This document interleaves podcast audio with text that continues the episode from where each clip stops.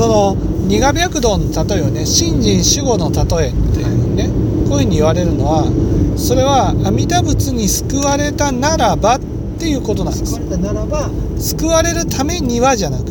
救われたならば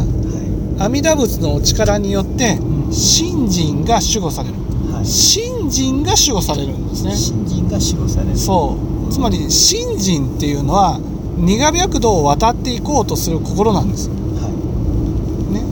苦白道を渡っていこうとする心が決して崩れることはない。い、はなぜかなぜかというと気の人心が立ってるから。い、は気の人心が立ってるってことはねできる自分価値のある自分が崩れたとしてもい、うん、ああそんな自分も仕方ないなって受け止めることができる心になってるってことなんです。よ、はい、照らされて、そう。だからよくそれをね地獄一条っていうふうに言ってるけど地獄一条っていうのは地獄に落ちるってことじゃないわけですよ、ね、自分のその姿がし知らされてねそのできない自分悪の自分そういうのを知らされて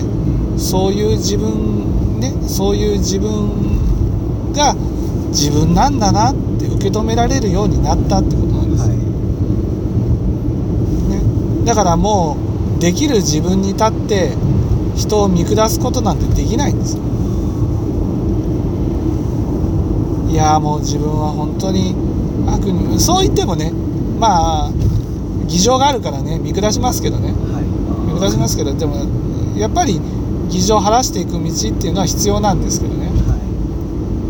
だけど気の人心が立ってるからだからどんなに我が崩れたとしてもああこれが自分って受け止めることができるようになったってことなんです